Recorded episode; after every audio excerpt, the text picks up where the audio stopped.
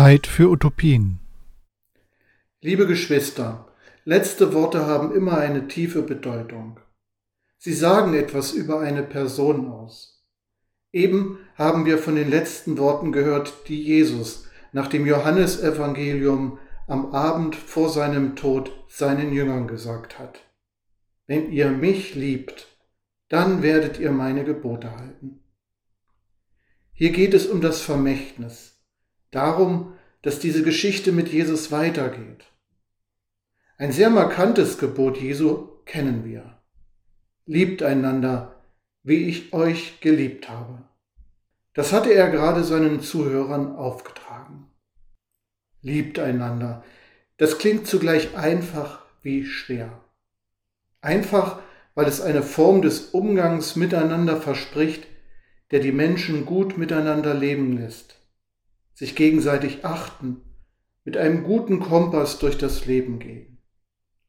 Schwer jedoch auch, weil gerade die Liebe uns herausfordert. Denn es ist nicht so leicht, die Liebe zu leben, wenn eine Beziehung, eine Freundschaft, eine Ehe durch unausgesprochene Erwartungen gefährdet ist und zerbricht. Es ist nicht so leicht, die Liebe zu leben, wenn ich herausgefordert bin, nach einem Streit wieder zum Frieden zurückzukehren. Es ist nicht so leicht, die Liebe zu leben, wenn mein Gegenüber plötzlich Pflege bedarf, die mich körperlich und seelisch fordert und vielleicht überfordert. So ist dieses Gebot der Liebe, das Jesus seinen Jüngerinnen und Jüngern aufträgt, nicht immer einfach, sondern es fordert uns in unserem alltäglichen Leben.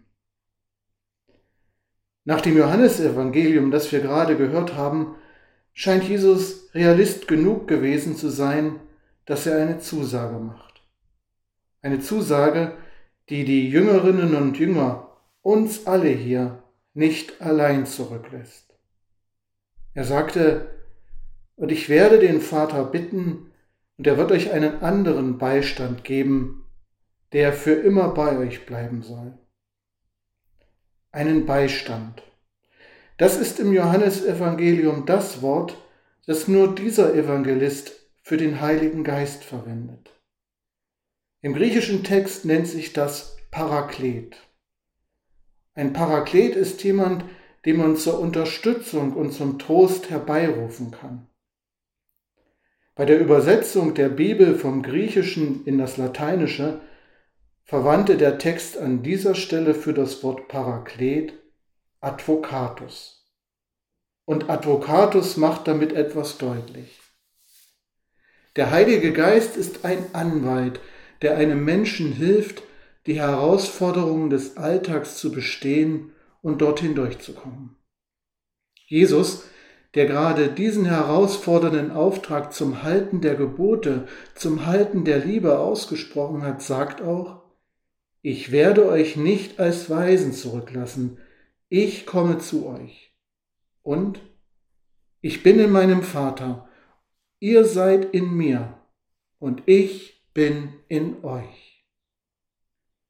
Es ist so, als will er dir sagen, hab keine Angst vor den Herausforderungen des Lebens. Du musst in diesem Leben nicht mehr ohne einen Anwalt auskommen, der mit dir durch dieses Leben steuert. Und was, wenn das Leben schwierig wird, weil etwas Streit und Sorge um andere herausfordert? Hab keine Angst. Mit Gottes Beistand, mit diesem Parakleten, mit diesem Beistand bekommst du das hin. Aber wie erfahren wir diesen Beistand? Wie können wir uns dieser Unterstützung versichern? Liebe Geschwister, ich glaube, wenn wir in unübersichtlichen und schwierigen Situationen stehen, dann können wir diesen Beistand als Kompass wahrnehmen. Wir erleben diesen Geist in unseren Gedanken, vielleicht auch in der Macht des Gewissens. Dann spüren wir, dass Gottes Geist, das, was Johannes den Beistand, den Parakleten nennt, in uns wirksam ist. Dieser Beistand gibt uns die Kraft, in einer Situation eine richtige Entscheidung zu fällen. Der Beistand gibt uns Orientierung. Die geistlichen Väter und Mütter haben für dieses Empfinden des Beistands immer auch Kriterien benannt. Kriterien, an denen die Menschen erkennen können, dass sie tatsächlich den beistehenden Geist wahrnehmen, einen Geist, der Sicherheit gibt, dass sie nicht einem Ungeist aufsitzen, der verwirrt und Unsicherheit gibt. Origenes etwa, einer der ersten Theologen aus dem zweiten Jahrhundert, benannte hierfür zwei starke Anzeichen für diesen Geist des Beistands, den Parakleten.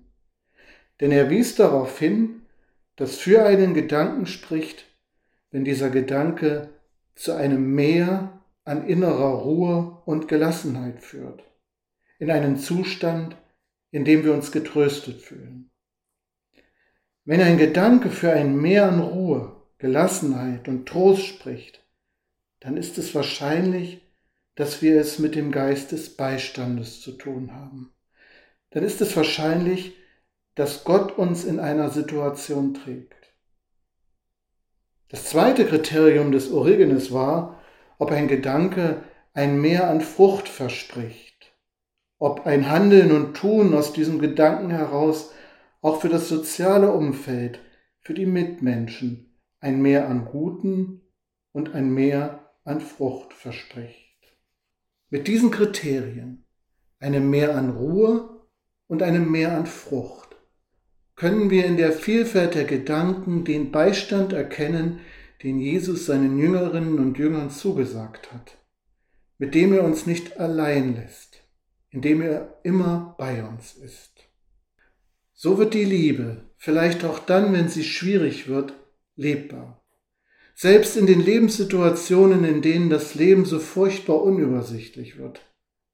Dann, wenn du mit Ansprüchen ringst. Dann, wenn der Streit dich drückt. Dann, wenn die Sorge um andere dich fordert. Dann ist der Beistand Gottes, der Paraklet, der Advocatus in deinem Leben. Dann brauchst du keine Angst haben. Dann kannst du in dein Leben gehen und sagen, ich gehe in das Morgen, nicht ohne meinen Anwalt, dem Geist Gottes. Amen.